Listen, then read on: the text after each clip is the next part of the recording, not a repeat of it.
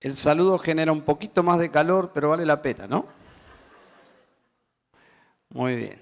Tienen sus Biblias, les invito a abrir en el Salmo que ya hemos tenido su lectura, Salmo 34.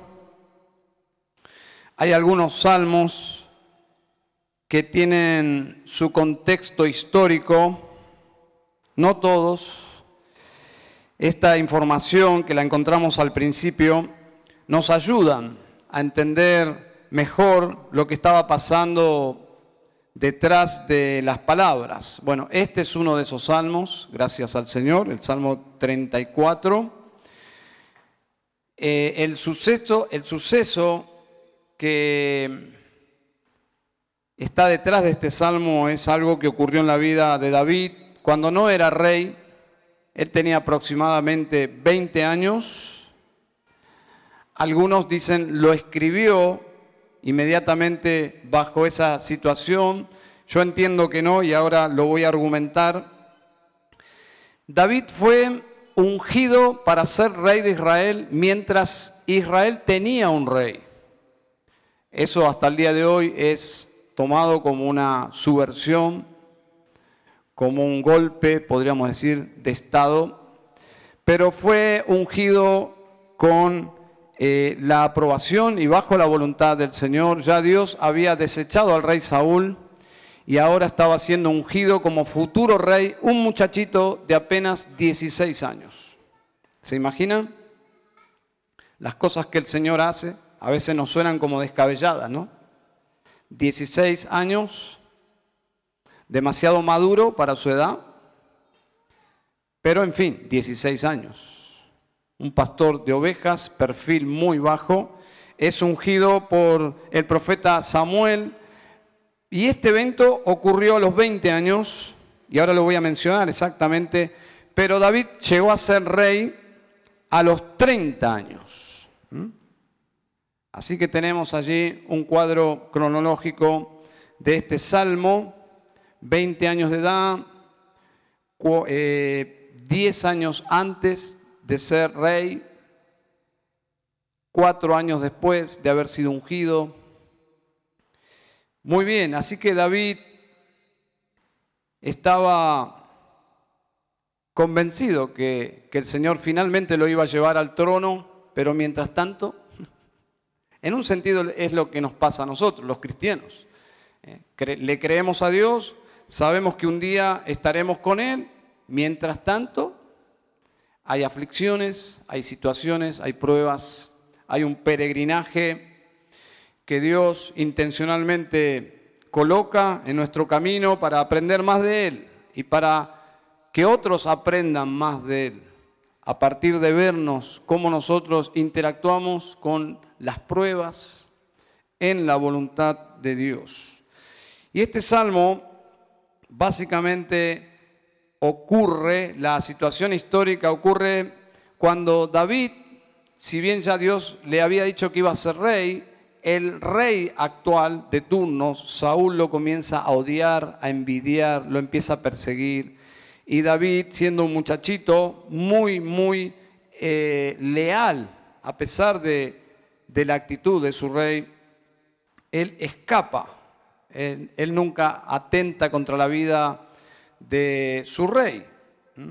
Si Dios lo había ungido para ser rey, él llegaría al trono en las circunstancias de Dios, no en su propia justicia. Y se guarda, se guarda de hacer algo contra el rey. Entonces él escapa por su vida y escapando por su vida para justamente no entendiendo todo esto de si él era el próximo rey, por qué tenía que escapar. En un sentido, esta, es la tensión que encontramos en la escritura, ¿no? La voluntad de Dios y nuestra responsabilidad, porque él podría haber dicho, ahí viene Saúl, yo me quedo aquí, yo, Dios me dijo que iba a ser rey, así que si él me tira una lanza y me atraviesa, nada me va a pasar, pero él era cuerdo y escapó por su vida, pero escapando por su vida, él experimentó el cuidado de Dios. Así es como funciona normalmente la vida cristiana.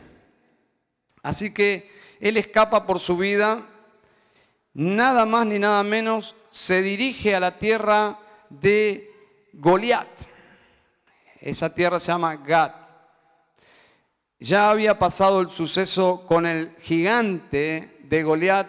Él siendo un muchachito lo había vencido. Y bueno, habría que ver el pasaje de 1 Samuel 21. Yo algo voy a leer, pero él escapa, llega a Gad, nada más ni nada menos, con la espada de Goliat.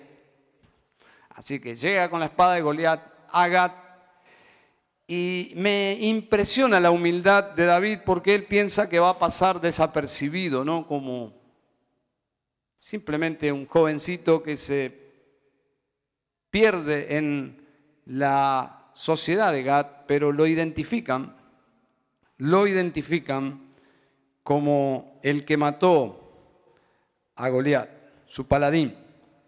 Y él se encuentra cara a cara, escapándose de Saúl, se encuentra con el rey de Gad cara a cara y él pensó que era su fin, pensó que allí él moriría, pero escapó nuevamente.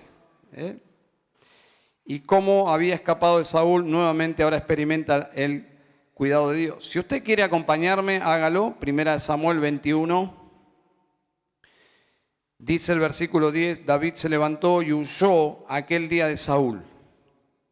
Y fue a donde estaba Aquis, rey de Gat. Gat. Pero los siervos de Aquis le dijeron, ¿no es este David el rey de la tierra? ¿No cantaban de él en las danzas diciendo, Saúl mató a sus miles y David a sus diez miles? David tomó en serio estas palabras y temió grandemente a Aquis, rey de Gat. Y se fingió demente ante sus ojos y actuaba como loco en medio de ellos, escribía garabatos en las puertas de la entrada y dejaba que su saliva le corriera por la barba. Entonces Aquis dijo a sus siervos, He aquí, ¿veis al hombre portándose como un loco? ¿Por qué me lo traéis? ¿Acaso me hacen falta locos que me habéis traído a este para que haga de loco en mi presencia? ¿Va a entrar este en mi casa? Versículo 1 de capítulo 22. David se fue de allí y se refugió en la cueva de Adulam. ¿Ustedes recuerdan a Pepe Biondi? Que decía, este es loco, se hace loco o qué le pasa. La mayoría de los jóvenes, ¿quién es Pepe Biondi? Bueno, averigüen, google. Se hizo loco David. Y le resultó. Yo hace poco escuché de un hombre que lo asaltaron y se hizo como un paciente cardíaco y le resultó. Yo no sé, pero ese día el joven futuro rey experimentó a Dios Salvador muy cerca de una manera extraña. Extraña realmente. Dios lo podría haber liberado de muchas otras formas, pero así fue que él fue liberado. Hay cuatro palabras en el Salmo que sobresalen, aparte del glorioso nombre de Dios, ¿no? Es temer, librar, orar y oír. Esas, son cuatro palabras sobresalientes en el Salmo. Es imposible cubrir todo el Salmo de forma expositiva, pero vamos a intentar tener un panorama expositivo. Temer, librar, orar, oír. Desde esta sencilla información podemos deducir el gran asunto de este salmo. Vamos a intentar resumir el gran asunto de este salmo y es el siguiente. El Señor oye la oración de los que le temen y los libra de todos sus temores. Esa es la verdad central de este salmo. El Señor oye la oración de los que le temen y los libra de todos sus temores. Si estuviese David aquí le preguntaría, ¿está bien David? ¿Es, así? Y creo que es así. Entiendo que es el gran tema de este salmo. Y no creo que haya sido escrito espontáneamente como resultado de esa experiencia David era un jovencito de 20 años, aproximadamente según los estudiosos, sino que ya siendo adulto lo escribe y meditando seguramente, porque los salmos son el producto de una profunda meditación, y creo que él meditando de cómo el Señor lo había estado guardando hasta su vejez probablemente, año tras año y bajo diferentes circunstancias, algunas muy difíciles como esta que hemos mencionado, en el verso 11 él escribe como alguien ya entrado en años, porque el lenguaje corresponde a eso. Dice, venid hijos, escuchadme, os enseñaré el temor del Señor. Es alguien que ya tiene cierta madurez cronológica y de vivencias como para colocarse en la posición de alguien como un maestro experimentado. No es un dato menor, hermanos, y por lo menos para mí es de gran aliento, que un guerrero como David haya fallecido de viejo y no en combate. Porque eso demuestra que realmente él experimentó en su vida el cuidado de Dios. Y no en una casa de campo, sino en el campo mismo de batalla. Experimentó a Dios tan cerca, librándolo. Y ahora Dios puede librar como quiere, pero en este caso la liberación ocurrió no como un milagro, en realidad no fue un milagro, ¿eh? es una palabra que usamos ligeramente. Realmente cuando uno estudia el evento no, no fue un milagro, simplemente Dios lo protegió providencialmente utilizando la astucia, podríamos decir, la inteligencia de David para escapar. Se hizo el loco. Algunos solamente tienen que actuar normalmente y por ahí escapan. Pero David se hizo el loco y le resultó. Este salmo tiene dos aspectos dominantes, alabanza y enseñanza. Y esa es la estructura del Salmo. Observen, versículo 1 al 10, alabanza. Es lo, es lo que hemos hecho recién con nuestros hermanos de alabanza. Fuimos invitados a alabar a Dios. Ese es el punto aquí. David nos invita a alabar a Dios. 1 al 10. 11 al 22 es enseñanza. David nos invita a reflexionar nos invita a oírlo. Hijos, oídme. Entonces, con una simple lectura nos damos, nos damos cuenta de esto, que en los primeros versículos David profundamente emocionado con su Dios, porque es un Dios real, liberador, libertador, le está alabando. Y luego, desde el versículo 11, cambia su postura y en base a que Él es tan grande, invita a sus lectores, oyentes, a reflexionar teológicamente y a persuadir, es interesante esto, a persuadir a sus lectores a confiar en Dios. Porque Dios no solo es digno de alabanza, es digno de confianza. No es un tema de emocionalismo simplemente para cantar, porque cantamos teología. Alguien dijo que la iglesia nunca miente más que cuando canta. Espero que eso no se aplique a nosotros. Espero que cantemos lo que creemos, lo que realmente creemos. Miren versículo 1 y versículo 3. Dice, bendeciré al Señor en todo tiempo. Probablemente signifique en toda situación. Sería mejor traducido. Bendeciré al Señor en toda circunstancia, en todo tiempo. Continuamente estará su alabanza en mi boca. Versículo 3. Engrandeced al Señor conmigo y exaltemos a una su nombre. Es decir, Él está alabando al Señor y tiene el propósito de instar al pueblo a sumarse en esta maravillosa disciplina espiritual de alabar al Señor. Un escritor dice, las obras de Dios y los atributos de Dios son la agenda constante de los salmos. Qué impresionante, porque cuando pensamos en David, normalmente nuestra mente se va hacia su rol de rey, de combatiente, de político, de líder espiritual inclusive. Pero ¿qué clase de líder espiritual? ¿Cómo él fue una influencia a la nación de Israel? Bueno, su gran aporte fue que llenó a la nación de música centrada en Dios. Interesante, ¿eh? Su gran aporte no fue la sangre derramada de sus enemigos, si bien eso sirvió para darle estabilidad a la nación en medio de sus enemigos, afirmar a la nación de Dios en la tierra que Dios les dio, pero el mayor aporte de David fue la producción de estas canciones centradas en el Señor. Tal es así que se ganó el título en 2 de Samuel 23.1 lo menciona allí como el dulce cantor de Israel. El dulce cantor de Israel.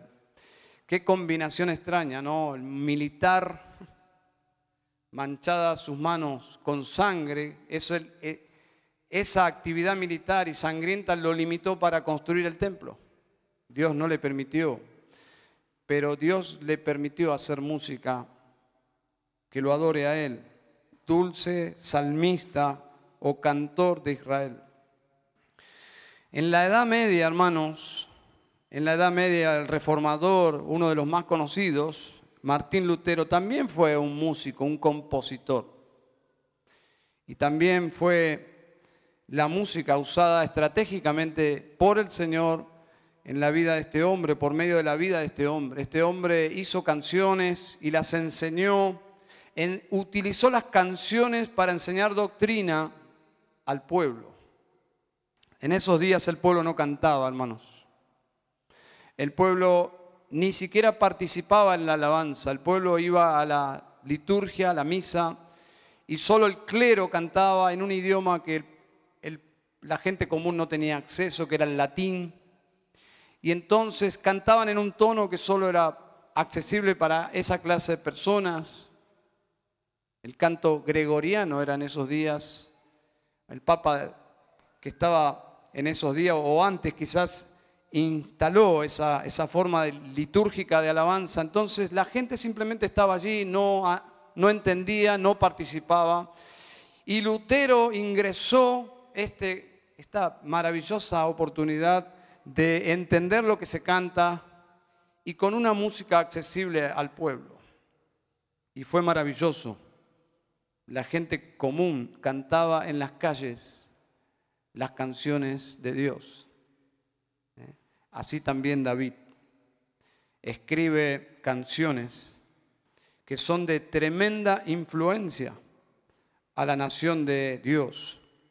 Y escribe desde su propia experiencia que Dios es cercano. Muchos de los salmos tienen esta temática, pero este salmo en particular que Dios es cercano y protector. Observen, versículo 4, busqué al Señor y Él me respondió y me libró de todos mis temores. ¿Eso está vigente hoy? ¿Está vigente hoy? ¿Cómo lidiamos nosotros con el temor?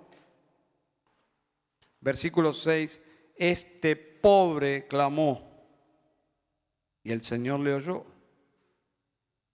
Casi hay asombro, ¿no? Porque la idea es, este pobre fue oído por este Dios, los extremos, opuestos. Sí, dice, y el Señor le oyó y lo salvó de todas sus angustias.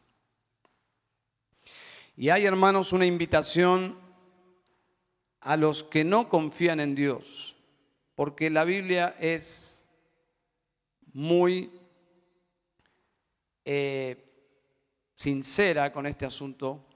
En Israel había personas que no creían, que no confiaban, y en el día de hoy es exactamente lo mismo. En este lugar hay personas que no confían verdaderamente en Dios. Siempre es así. no soy adivino. Es lo que pasa. Pero sí sé que si estás en este lugar es porque Dios te trajo. Y Dios sabe que no confías en Él. Verdaderamente tu experiencia es que confías más en vos mismo que en Dios. Y David en ese aspecto es un ejemplo. Tenía muchas debilidades David, realmente. Si has leído la Biblia, su historia es una historia de, muchos problemas originados por él mismo. Pero sí tenía una virtud, su corazón. Personas que viven preocupadas, esclavas de sus temores en relación no solo al presente, sino al pasado y al futuro. Viven atadas a temores, a veces irracionales. Si ese es tu caso, por favor, presta atención al verso 8 que menciona la bondad de Dios conectado con una necesidad profunda de todos los seres humanos. Dice el versículo 8, probad y ved que el Señor es bueno. Cuán bienaventurado es el hombre que en Él se refugia. Casi como la canción que cantamos, ven y bebe del agua viva. David está haciendo lo mismo. Dice, probad, probad. No te mantengas a la distancia, acércate a Él. Probad, experimentad a Dios que Dios es real, que el Señor es bueno. Y luego dice, si eso sucede en tu vida, vas a ser feliz. Cuán bienaventurado es el hombre que en él se refugia. La idea es, cuán bendecido, cuán bendecido es la persona que viene y prueba que Dios es bueno, que pone su fe en él cómo el hombre necesita de Dios para ser feliz, para ser bendecido. ¿Y cómo llega la persona a conocerle a Dios? ¿Cómo experimenta eso? Creyendo, confiando, ejerciendo fe. En el Nuevo Testamento dice, cree en el Señor Jesucristo y serás salvo. Es la misma idea. Probad y ved que el Señor es bueno. Cree en el Señor Jesucristo y serás salvo. ¿Y luego qué, pastor? Si yo creo en Jesús, ¿cómo sigue mi vida? Versículo 9. Temed al Señor, vosotros sus santos, pues nada les falta a aquellos que le temen. ¿Se dan cuenta? El Señor está cerca, el Señor es bueno si confiamos en Él, Él nos libra de todos nuestros temores. Muchas personas temen por el futuro. Ya Jesús lo anticipó y dijo, los gentiles están pensando con mucho miedo y ansiedad acerca del futuro. ¿Qué comeremos? ¿Qué vestiremos? Dice aquí, versículo 9, temed al Señor, vosotros sus santos, pues nada les falta a aquellos que le temen. Y David sí lo experimentó. Y creo que David no lo experimentó, y este es el punto. David no vivió en tiempos, podríamos decir, en tiempos milagrosos, como Elías y otros hombres, o Moisés. David vivió más bien en un tiempo en el cual Dios soberanamente dirigía los asuntos de su pueblo de forma más, podríamos decir, normal, si bien había milagros, me imagino, y en este momento no se me viene ninguno, pero en general David vivió experimentando a Dios bajo situaciones providenciales. El hambre, dice aquí, no le falta nada a los que temen al Señor, versículo 9. ¿Cómo fue que él fue alimentado cuando escapa de Saúl en esa situación antes de llegar a Gat? de los panes de la preposición. ¿Preposición? ¿Dije bien? ¿O es proposición? Proposición. Yo la miro a mi teacher acá adelante que ya me corrige. Proposición. Eran panes que solamente el sacerdocio comía. David tenía hambre y ahí encontramos una lección de gracia. Luego el Señor se, apropia de eso y dijo, ¿no, no, ¿no recuerdan cuando David tenía hambre que comió de los panes que no le es permitido a los hombres comunes comer? Entonces David experimentó, inclusive en situaciones atípicas, el cuidado de Dios. ¿Dios cambió, hermanos? Dios no cambió. Dios sigue proveyendo. Ahora, ¿qué significa el versículo 9? Temed al Señor. Que es algo muy enfático en todo el Antiguo Testamento, inclusive en la literatura poética.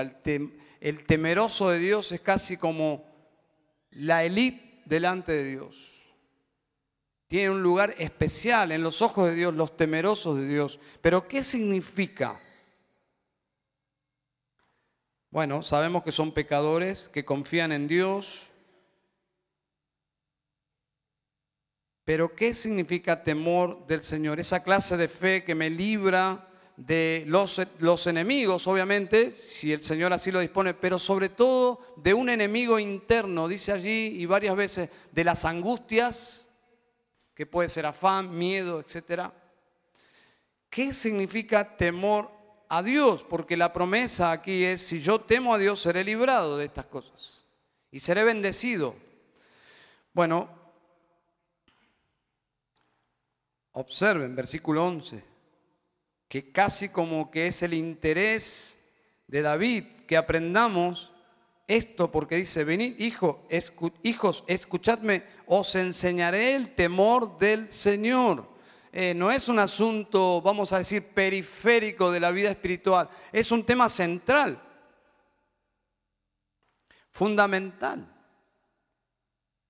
Una definición de muchísimas que me encanta, quizás es casi como tomar un poco de algunas y hacer una, pero el temor del Señor es sumisión reverente, que me lleva a la obediencia santa.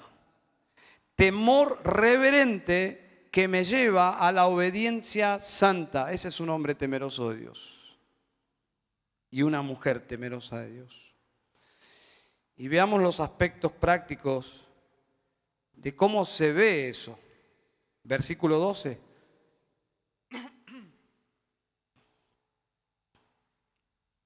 Hay una pregunta aquí, dice, ¿quién es el hombre que desea vida y quiere muchos días para ver el bien? Todos, ¿no? Todos. La respuesta es casi obvia, todos, pero ¿cómo? Versículos 13 y 14. Guarda tu lengua del mal, tus labios de hablar engaño. Apártate del mal y haz el bien busca la paz y síguela. Saben, nuestra teología se ve reflejada en la manera como vivimos. Vivimos de acuerdo a nuestra teología. La pregunta del verso 12 debe ser consecuente con los siguientes versículos. La pregunta del versículo 12, ¿quieres tener una buena vida? Claro. ¿No? Beto, ¿Querés tener una buena vida? Daniel, ¿querés tener una vida buena? ¿Quién? Un loco de verdad. Diría, no, yo quiero sufrir y, No, no, todos queremos tener una vida buena. Entonces, dice, deja de andar metiéndote en problemas por hablar de más. Duro, ¿no? Por lo menos como lo dice el pastor. Deja de andar metiéndote en problemas por hablar de más. Hay un versículo que dice, si tu mano te es ocasión de caer, pero yo diría, si tu lengua te es ocasión de caer, córtala, porque tu vida no va a ser tan buena.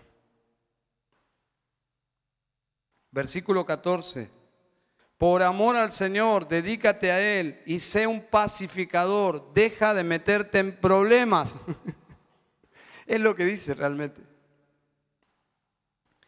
Dice, apártate del mal y haz el bien, busca la paz y síguela.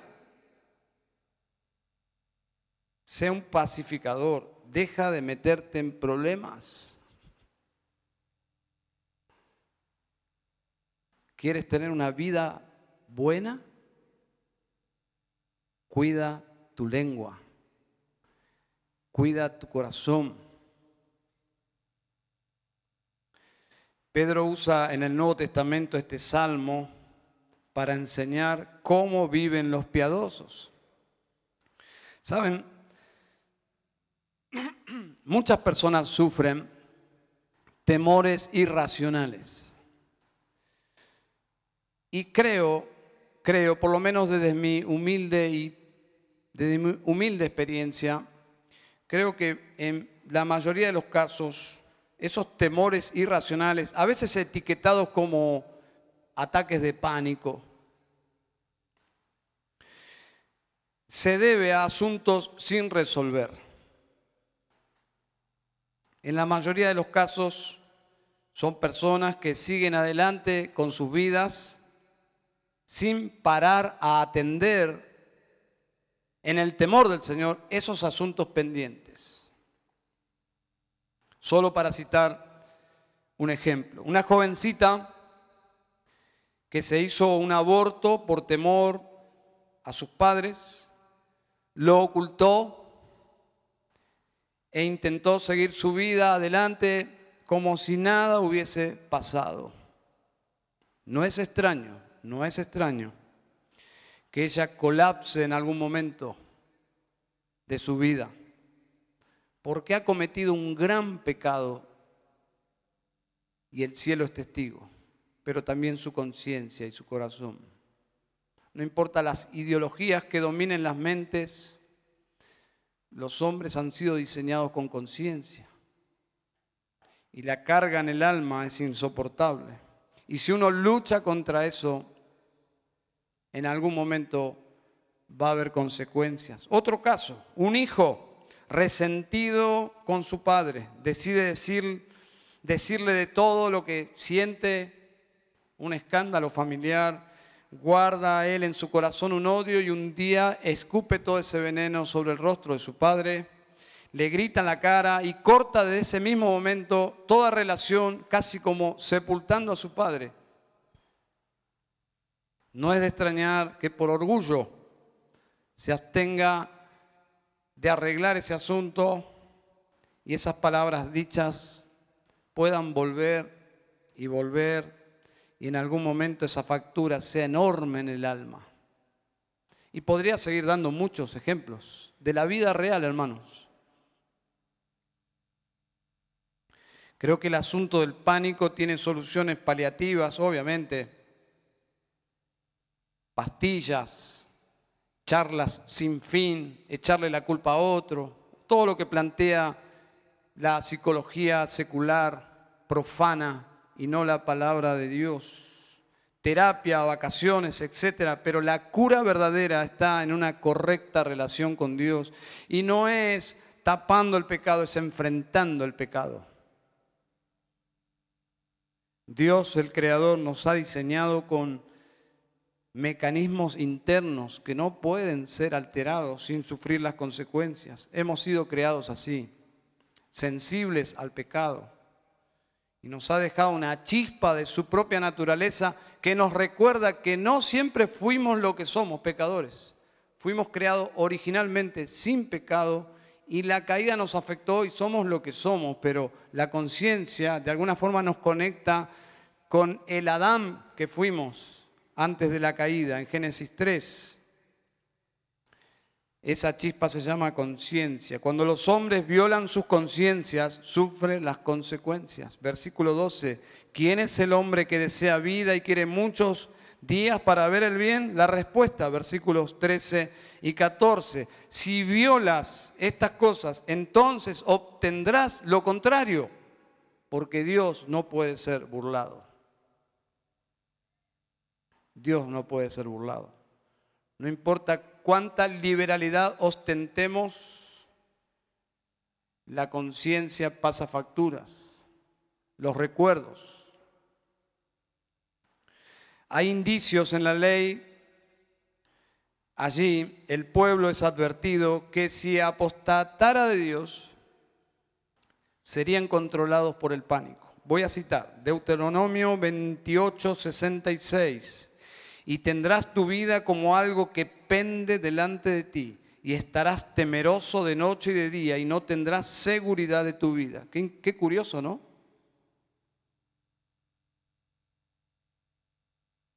El miedo no puede cohabitar con la fe. Josué 1.9, no te lo he ordenado yo. Sé fuerte y valiente. No temas ni te acobardes porque el Señor tu Dios estará contigo donde quiera que vayas. ¿Se dan cuenta? El temor y la fe es algo incompatible. El temor es contrario al carácter cristiano, segunda de Timoteo 1:7, porque no nos ha dado Dios espíritu de cobardía, sino de poder, de amor y de dominio propio. En los siguientes versículos 15 al 22 vemos un contraste enorme entre un creyente y un incrédulo. Dice el versículo 15, los ojos del Señor están sobre los justos y sus oídos atentos a su clamor. El rostro del Señor está contra los que hacen el mal, para cortar de la tierra su memoria. Versículo 17, vuelve a los justos. Claman los justos y el Señor los oye y los libra de, todos sus, de todas sus angustias. 18, cercano está el Señor a los quebrantados de corazón y salva a los abatidos de espíritu. Muchas, y aquí encontramos el equilibrio de la palabra de Dios. Y nos aclara este versículo qué significa una vida buena. No es una vida sin aflicciones. Dice, muchas son las aflicciones del justo, pero de todas ellas lo libra el Señor. No hay una vida más horrible de vivir sin Dios en este mundo peligroso. Versículo 20, Él guarda todos sus huesos, ni uno de ellos será quebrantado. Vuelve al impío, la maldad dará muerte al impío, y los que aborrecen al justo serán condenados.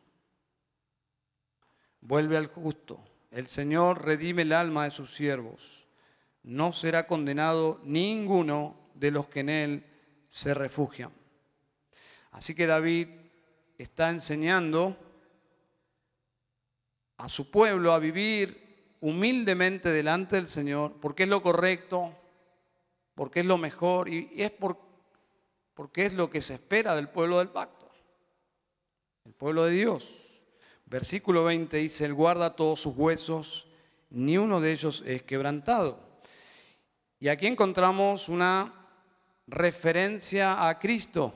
Entonces, este salmo entra en la categoría de salmo mesiánico porque hay una referencia directa al Mesías. El verso 36 se cumple en Jesucristo en nuestra era y Juan lo cita. Y lo voy a leer como él lo cita. Juan 19:30. Cuando Jesús hubo tomado el vinagre, dijo, consumado es, y habiendo inclinado la cabeza, entregó el Espíritu. Entonces los judíos, por cuanto era la preparación de la Pascua, a fin de que los cuerpos no quedasen en la cruz en el día de reposo, pues aquel día de reposo era de gran solemnidad, rogaron a Pilato que se les quebrasen las piernas y fuesen quitados de allí. Vinieron pues los soldados y quebraron las piernas del primero para que mueran más rápido, ¿no? Y asimismo al otro que había sido crucificado con él, más cuando llegaron a Jesús, como le vieron ya muerto, no le quebraron las piernas. Pero uno de los soldados le abrió el costado con una lanza y al instante salió sangre y agua. Y el que lo vio da testimonio y su testimonio es verdadero. Y él sabe que dice la verdad para que vosotros también creáis. versículo 36, porque estas cosas sucedieron para que se cumpliese la escritura, no será quebrado hueso suyo. Y también otra escritura, mirarán al que traspasaron. Hermanos, cuando Jesús está crucificado allí, que no tenía control absolutamente de nada, simplemente se encomendó a Dios. Es la misma actitud de lo que significan los salmos, confiar en Dios, encomendarse a Dios. Él no tenía control de lo que estaba sucediendo allí, pero vemos cómo Dios cumple su palabra y lleva su plan adelante de forma proféticamente perfecta.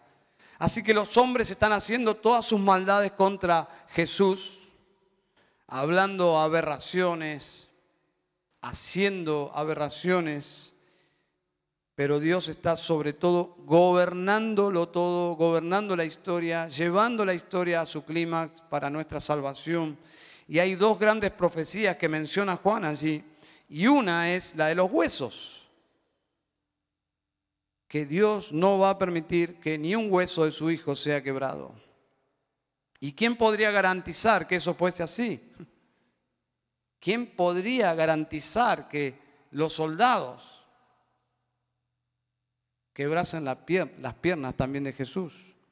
Bueno, solo un Dios todopoderoso, que está en los mínimos detalles.